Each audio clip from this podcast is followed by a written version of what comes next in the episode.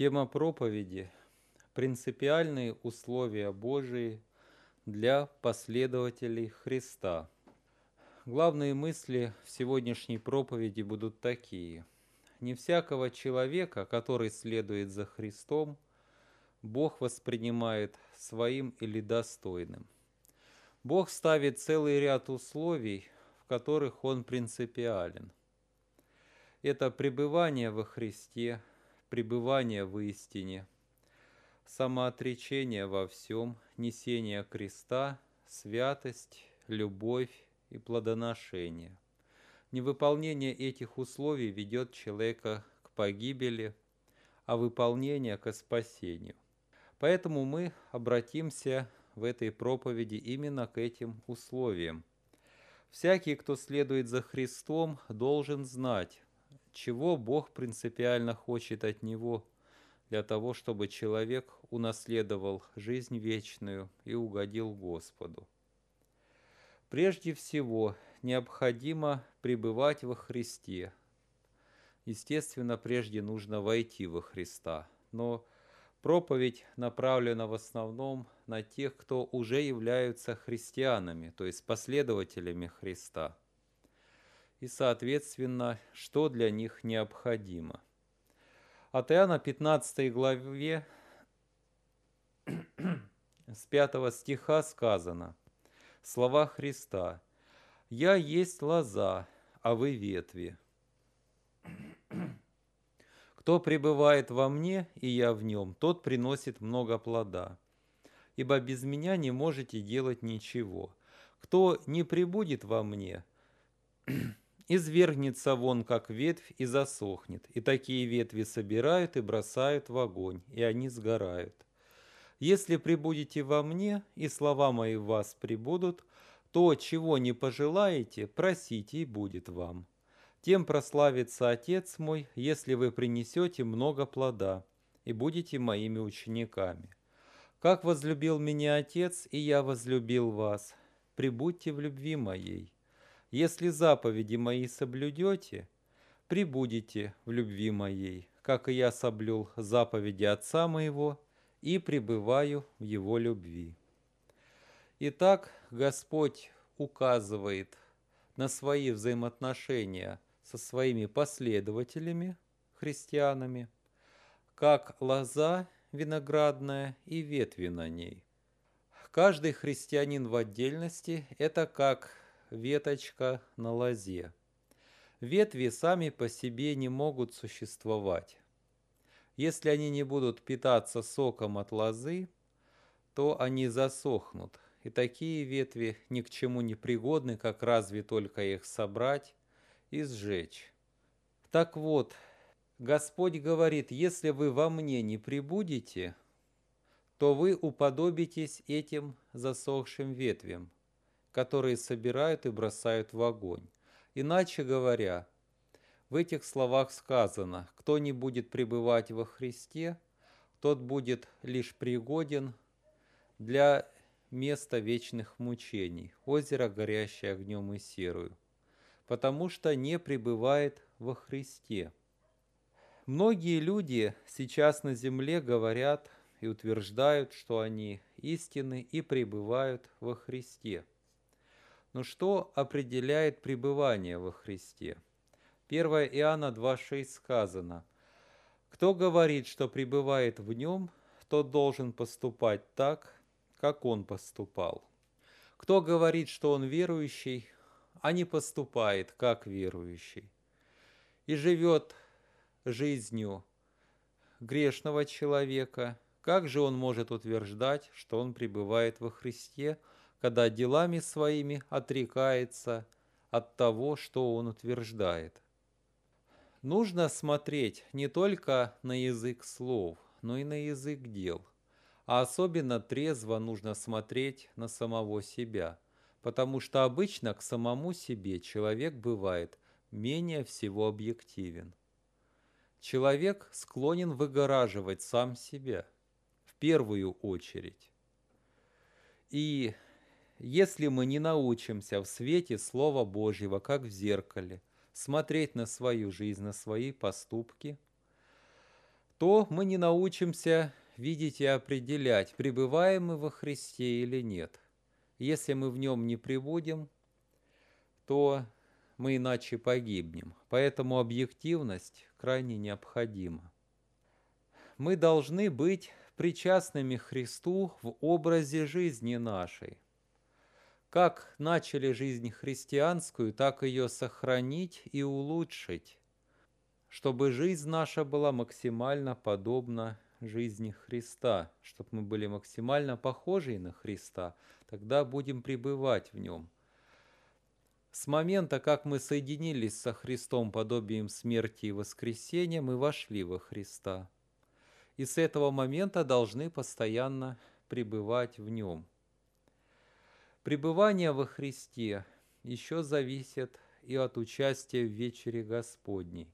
От Иоанна 6,56 сказано – Слова Христа. «Едущий мою плоть и пьющий мою кровь пребывает во мне, и я в нем». Едущий плоть – это духовно участвующий в хлебе, в котором мы будем сегодня участвовать, почитая страдания Христа. А участвовать Его крови Христос заповедал участвовать в чаше от плода виноградного, то есть в соке виноградном, чтобы мы могли почтить кровь Его. И кто участвует в вечере Господней, также пребывает в нем, потому что принимает то, что Христос для него некогда сделал. «И мир проходит, — говорит Иоанн, — и похоть его, а исполняющий волю Божию пребывает вовек». 1 Иоанна 2,17. Кто выполняет волю Божию, тот и пребывает во Христе, кто не исполняет воли Божьей, тот не пребывает в нем. Еще мы узнаем, что пребываем во Христе по духу, которого Он дал нам, говорит Слово Божие. Дух Святой внутри работает, утешает, обличает, наставляет, помогает молиться, как должно, и выполняет всю ту функцию, которая необходима человеку для связи его с Богом – и святой благочестивой жизни в этом мире. Таким путем мы можем пребывать во Христе. Второе. Необходимо пребывать в истине. Если человек находится в ересях, в заблуждениях, он не может спастись, потому что ересь уводит от спасения и уводит в погибель в то время, когда Христос проповедовал, а потом и апостолы проповедовали, было достаточно ересей и неверных понятий. Одни из наибольших ересей – это неверное представление Бога и Христа и искаженные понятия о божественности Господней. Вот что Христос сказал некогда иудеям от Иоанна 8:24. «Потому я и сказал вам, что вы умрете во грехах ваших, если не уверуете, что это я, то умрете во грехах ваших». В греческом тексте, то есть в оригинале Нового Завета, сказано, если не уверуете, что это «я есмь». «Я есмь» или «сущий». То есть Иисус Христос является сущим Богом, как и Отец. Этими словами Христос хотел сказать, если вы не уверуете в то, что я имею ту же божественность, что и Отец мой, то умрете в ваших грехах. В наши дни немало тех людей, которые ходят и лжесвидетельствуют о Боге, и утверждают, что они истинные свидетели Иеговы. Они не веруют в божественность Иисуса Христа.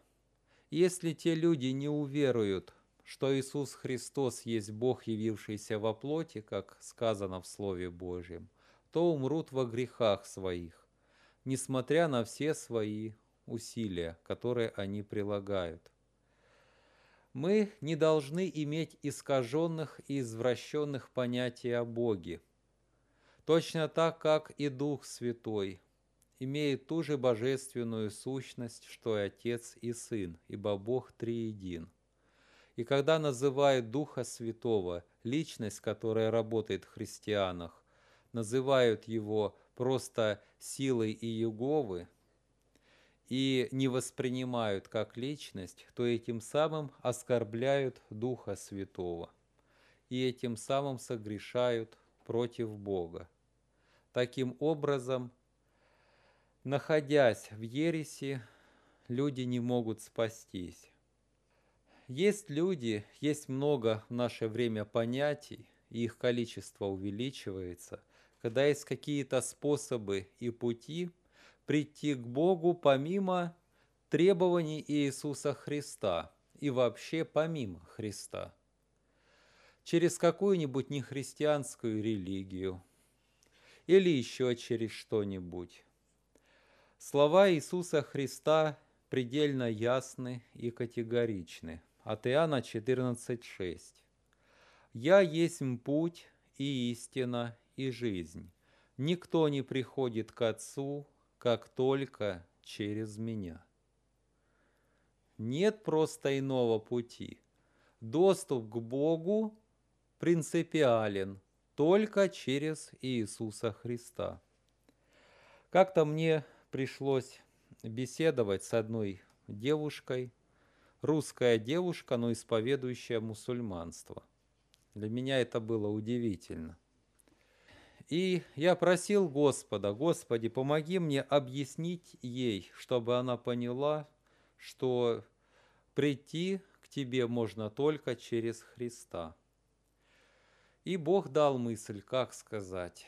Я ей сказал, э, как мусульманство относится к Иисусу Христу. Он э, э, положительно или отрицательно?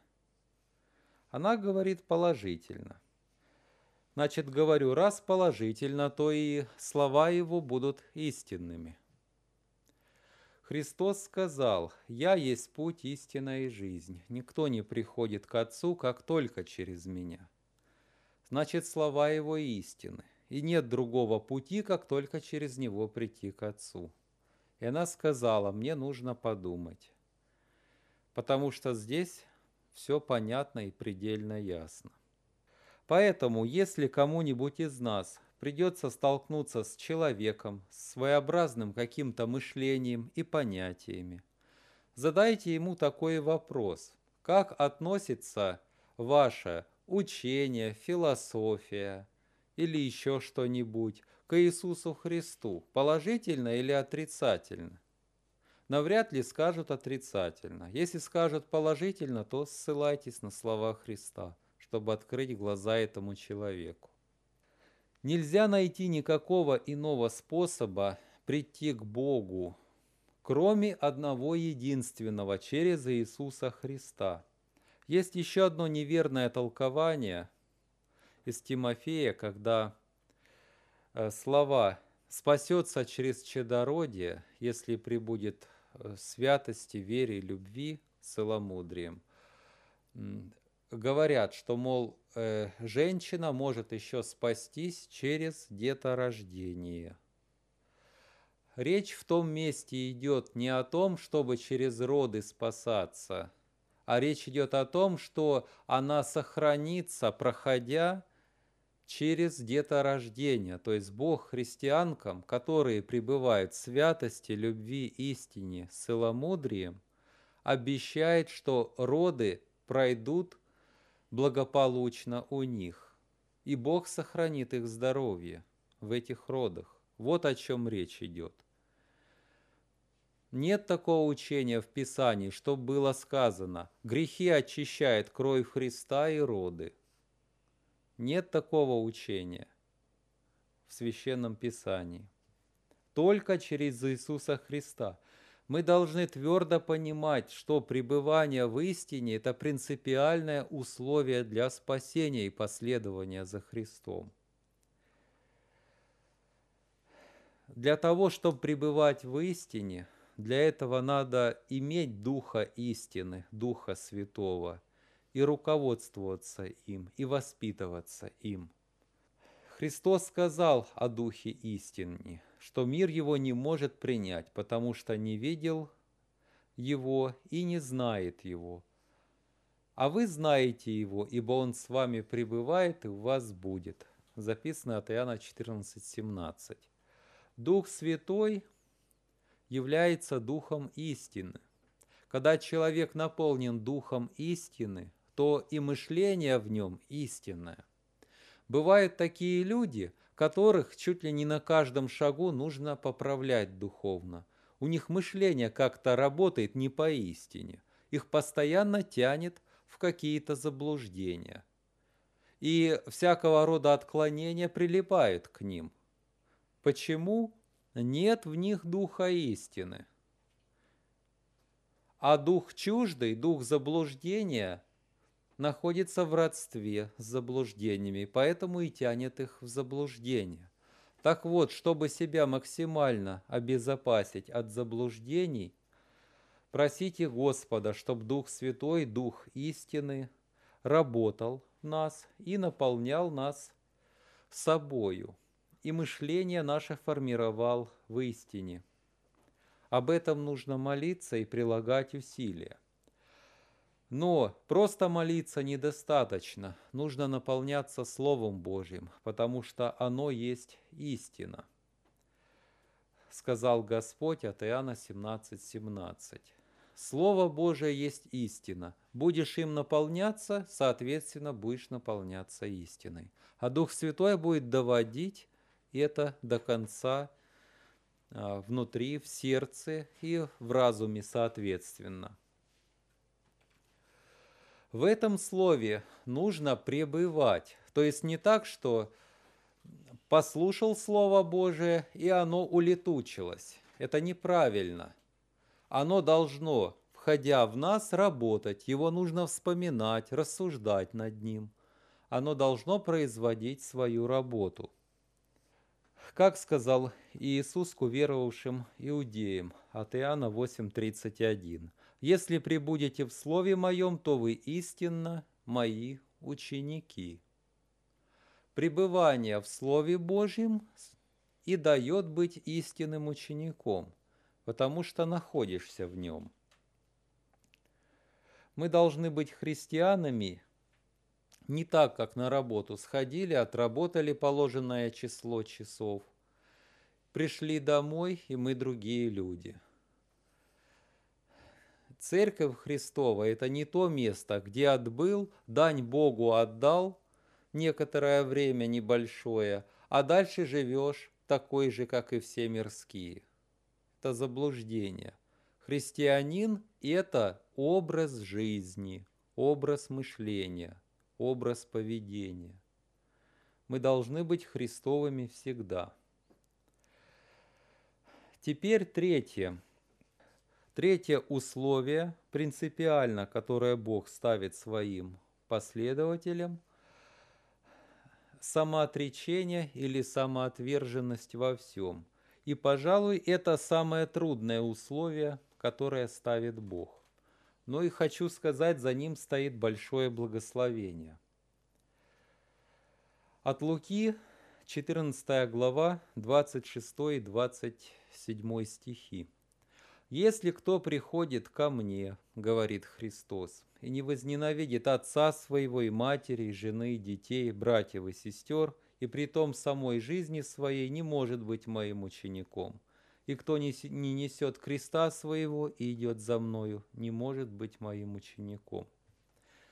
Говоря, что мы должны возненавидеть ближних, Иисус имел в виду не ненависть, ту, которую люди обычно понимают. Э, дело в том, что восточный язык, он был очень образный. И когда использовалось слово не по прямому назначению, то на Востоке понимали все, что хотят подчеркнуть какую-то особенную мысль. И мы, европейцы, пользуемся аналогичными сравнениями только в других случаях. Часто люди, чтобы усилить мысль, используют слова, которые напрямую э, неприменимы. говорят, у меня голова раскалывается от боли. Но это же не имеется в виду, что черепная коробка лопается. И много других вещей люди часто применяют для того, чтобы подчеркнуть и придать выразительность и яркость тому или иному состоянию. Так вот, Иисус Христос, пользуясь той же манерой, применил слово «ненависть» не в смысле, чтоб ненавидеть, иначе это было бы против закона, ибо в законе написано «возлюби Господа Бога твоего и ближнего твоего, как самого себя». А если бы Христос в прямом смысле заповедал ненависть, то это было бы нарушением второй заповеди, которая относится к главнейшим заповедям закона. Христос хотел сказать, что никто из близких сердцу людей не должен становиться между им и Христом.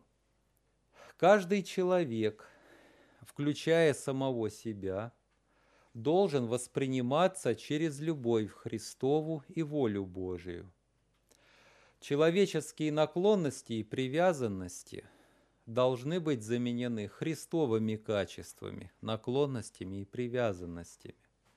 Ибо 2 Коринфянам 5.17 написано – кто во Христе, тот новая тварь. Древнее прошло, теперь все новое. Иначе говоря, Христос сказал так. Кто не заменит свою природу и восприятие окружающего мира моими качествами, тот не может быть моим учеником. Надо обязательно любить братьев, сестер, отца, мать. И Христом даже заповедано еще и врагов любить, то есть души их, бедные, уловленные в сети дьявола и порабощенные грехами, за которые Христос умер. Но это должно быть Христовой любовью, Христовым восприятием. Вот что он хотел сказать. И Христова любовь вечная, непроходящая – Многие люди этого недопонимают, а ведь последствия от этого самые правильные. Вот смотрите. Например, человек, сын или дочь, любит отца или мать. Начали, э, начал этот ребенок интересоваться Словом Божьим, истиной. И, например, кому-то из родителей не понравилось то, что человек начинает серьезно относиться к вере в Бога. Родителю хочется, чтобы он был таким же, как и все прочие неверующие. Или те, которые языком говорят, что они верят, но образ их жизни весьма далек от того, что они говорят, как это и есть в мире. И, например, ребенок выбирает, хорошо, я буду слушаться папу или маму в этом случае, а не Бога. И перестал ребенок посещать собрания церкви, перестал интересоваться Богом. Растет он. Но характер в нем как формируется дальше? По-мирски. Потом он вырастает и любит родителя до тех пор, пока с ним хорошие отношения, до тех пор, пока конфликтных ситуаций нет, или родитель настолько не состарился, что не может ухаживать за собой.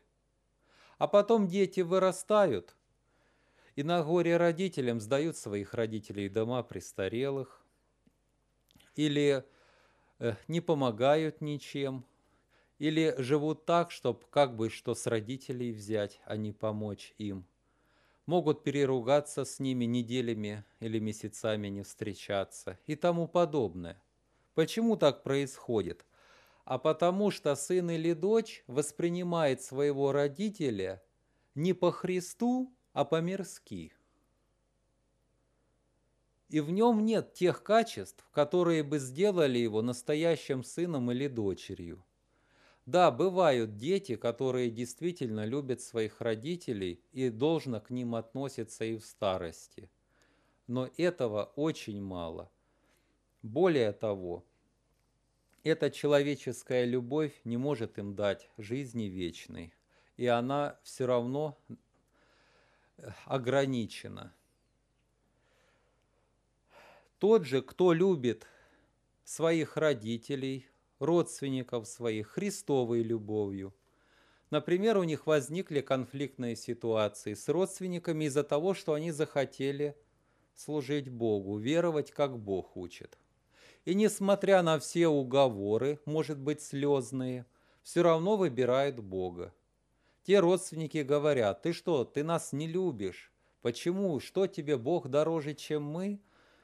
Получается вроде ситуация, как они считают, что ты их ненавидишь. Но потом что происходит с течением времени? Воспринимая своих родственников Христовой любовью, сын или дочь остаются им верными. И что бы с теми ни случилось, они поступят с ними хорошо. Им это будет благом. А живя по-мирски – они не понимают этого и не знают, что э, по-настоящему богобоязненный сын или дочь никогда их не бросят, в дом престарелых не сдадут, э, будут помогать им, чем могут, и будут любить их. Но они этого не понимают. Так вот, что Бог требует, поначалу может показаться абсолютно неприемлемым. Но на самом деле последствия только будут хорошие от этого. Потому что Бог никогда зла человеку не желает.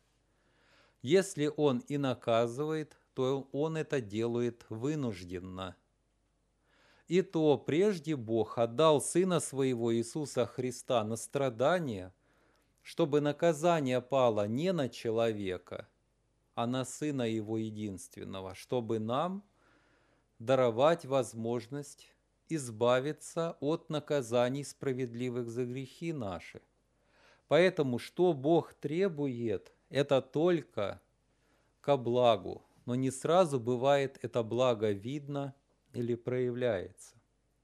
Христос также сказал и о том, чтобы брать крест и нести его – кто не берет креста своего и следует за мною, тот не может быть моим учеником. Люди в обход заповеди Божьей неправильно понимая ее, наделали крестник, крестиков всевозможных форм и размеров, от огромных крестов до миниатюрных крестиков, и носят их то на шее, то в автомобиле у кого-то висит, у кого-то на калитке мелом нарисован, где-то на куполе стоит. И вроде бы как этим самым демонстрирует Богу, что крест несут. Богу это изваяние не нужно. В те времена не было изваяний крестов. Кресты лишь были только как орудия казни преступников в то время практиковали их римляне. Христос говорил в духовном значении о кресте. «Отвергни себя и возьми крест свой, и следуй за мною». Для того, чтобы надеть крестик на шею, для этого не надо отвергать самоволие человеческое. Для этого достаточно, чтобы шея была свободна, и все. Крест – это орудие казни всего того, что противостоит воле Божией, противостоит духовности. Это духовный инструмент борьбы со грехом. Это Слово Божие, это вера, молитва, это выбор наш, когда мы делаем в пользу Бога. Это духовная борьба. Все это образно для простоты восприятия объединяется словом «крест». Крест – это также бремя святой жизни и ограничения, которые Бог возлагает на человека во благо ему. Когда альпинист идет а, по краю пропасти, он чувствует себя ограниченным. Да, но это ограничение ему во благо или во вред? Или, может быть, он на себя ненужное бремя возлагает? Нет. Правильное бремя, и тем самым он спасет себе жизнь. А те безлаберные люди, которые едут в гору, в горы и набирают еще с собой спиртные напитки, а потом начинают лазить и строить из себя людей, способных на подвиги, то такие люди гибнут, и порой целыми группами. Для них горы тоже что и равнины просторные. Они не чувствуют ограничений, они поступают как хотят, и они гибнут. Так вот, жизнь духовная полна опасностей, ловушек и пропастей, в которые многие люди попадают. И мы сами свидетели, мы сами можем приводить такие примеры, когда люди попадали во всякого рода ловушки и пропасти и гибли. Настоящий путь, ведущий в жизнь вечную, узкий, как понад пропастью, и кругом полно капканов и ловушек – Поэтому Господь и говорит, кто хочет следовать за мною, он должен взять на себя эти ограничения, иначе он просто попадет куда-нибудь или вообще погибнет. Вот почему он принципиально говорит об этом, потому что без этого никак просто нельзя. Но многие, кто верят во Христа, относятся к этому всему поверхностно – Недавно, беседуя с одной женщиной о Боге, она слушала меня, но я почувствовал в ней, что вера в этом человеке идет не из сердца, а из традиционных убеждений. И задал ей прямой вопрос. Вы признаете христианство из-за того, что вы действительно в это верите – или вы воспринимаете христианство просто как часть своей культуры? Она говорит, как культуру воспринимаю. И сейчас много тех людей, которые соединяют понятия русский и религия как культура, то есть как часть одежды своего рода, часть имиджа человека. Для них это формальная традиция – немало тех людей, которые несколько серьезней относятся к вере в Бога. Но по-настоящему таких немного. И это малое стадо Христос ведет в вечное царство свое. И на это открываются сейчас глаза. Итак, нужно нести крест свой и брать его каждый день, с утра вставая, молясь и настраиваясь на предстоящий день, чтобы действительно по Христу прожить день, а не так, что за день нагрешил и в конце молишься, Господи, прости меня, и за дня в день одно и то же и сдвигов нет. Бог хочет от нас духовного роста. Следующее, пятое условие – святость. Об этом сказано также принципиально. Евреям 12.14. Старайтесь иметь мир со всеми и святость, без которой никто не увидит Господа. Не увидит как Спасителя своего. Святость должна быть. Человеку, который приходит к Богу, первое, что ему нужно, оставить грехи свои. Перестань грешить. Сам Бог есть святость. 1 Петра 1,16 сказано «Будьте святы, потому что я свят». Раз мы хотим вечно жить со святым Богом, то и сами должны быть святы. Это должно для каждого быть ясно и четко. Святость просто так не дается. Посмотрите вокруг в этом мире, сколько скверны. Как люди не боятся и не стыдятся делать грехи.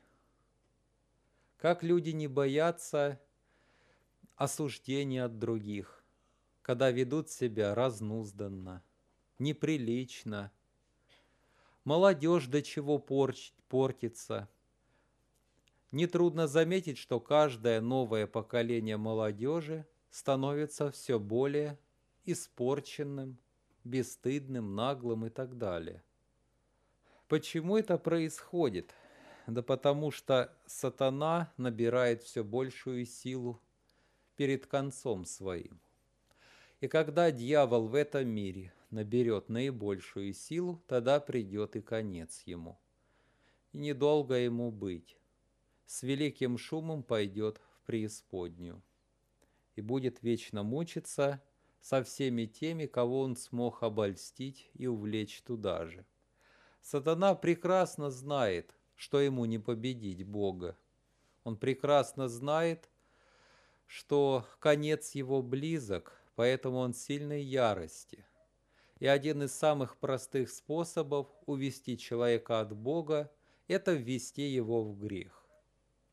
Поэтому будем бояться греха как чумы, потому что всякий грех содержит сущности своей смерть, а никто не захочет принимать того, что имеет в себе смерть. Поэтому будем видеть сущность греха и уходить от него как можем. Шестое. Это любовь. Любовь необходима. От Иоанна 14.21 сказано – кто имеет заповеди мои и соблюдает их, тот любит меня. А кто любит меня, тот возлюблен будет отцом моим, и я возлюблю его и явлюсь ему сам. Любовь к Богу, говорит Христос этими словами, которые сейчас только что были прочитаны, это не просто чувство к Богу. Если человек говорит, что он любит Бога, это не значит только, что он к Богу очень хорошо относится и питает какие-то глубокие чувства привязанности. Это еще и соблюдение заповедей Божьих. Поэтому Христос говорит, «Кто любит Меня, тот соблюдает Мои заповеди». Итак, любовь Божья и любовь к Богу – это больше, чем чувство – это еще и исполнение воли Его. И стих 24.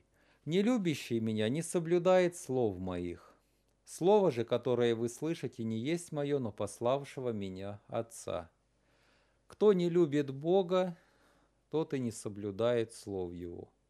Поэтому Бог дает ясные критерии, что является настоящей любовью к Нему – о том, что без любви человек ничего не значит, записано 1 Коринфянам 13 глава сначала.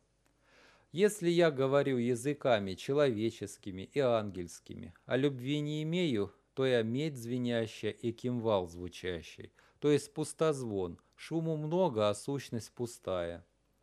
Если имею дар пророчества и знаю все тайны, имею всякое познание, всю веру, так что могу и горы переставлять, а не имею любви, то я ничто. Если я раздам все имение мое и отдам тело мое на сожжение, а любви не имею, то нет мне в том никакой пользы. Без любви человек ничего не значит у Бога. Поэтому даже когда Христос обратил свое послание к Ефесской церкви во второй главе Откровения, он перечислил положительные качества – труд, терпение, пребывание в истине. Но Господь говорит, как ты оставил первую любовь мою, то сдвину светильник твой с места его, если не покаешься. Почему? Потому что любовь – это главное. Без любви христианин ничего не значит. И седьмое – плодоношение. Мы не должны быть как бесплодная смоковница, о которой Христос сказал притчу. Смоковница – это по-нашему инжир. Одна смоковница не приносила плода. Третий год сидит, а ни одного плода нет. И говорит хозяин слуге, сруби ее, зачем она место занимает. Но тот сказал, оставь ее еще на один год. Я окопаю ее, обложу навозом, а если не принесет плода, то срублю. Во время проповедей Господь заботится о наших душах, чтобы мы плод Богу приносили. Любовь, святость, мир, добродетель, чтобы мы не просто были потребителями духовными, а чтобы мы выражали собой доброе и хорошее, чтобы мы были плодовитыми. Для чего ветви на лозе находятся? Обращусь к началу этой проповеди. Для того, чтобы ветви приносили виноград. Если ветка не будет виноград приносить, то ее виноградарь обрежет, потому что пустая ветка, от нее толку нет. Точно так и Бог хочет, чтобы мы приносили Ему духовный плод – любовь, радость, мир, терпение, святость. Если возможно, другие души ко Христу приводили и совершали пользу в Церкви Христовой. Итак, Христос говорит, «Тем прославится Отец мой, если вы принесете много плода и будете моими учениками». Мы должны жить во славу Божию и приносить плод Ему. В этой проповеди мы выслушали семь принципиальных условий, которые Бог обращает к своим последователям. Чтобы мы пребывали во Христе, в истине Его, чтобы у нас было самоотречение во всем, то есть свое человеческое отвергли, а заменили Христовым, чтобы несли крест свой, чтобы в нас была святость, любовь и плодоношение. Обратим на эти принципиальные качества главное внимание. И будем помнить, к чему мы призваны и что должно быть в нас, чтобы мы унаследовали жизнь вечную. Да поможет нам в этом Бог. Аминь.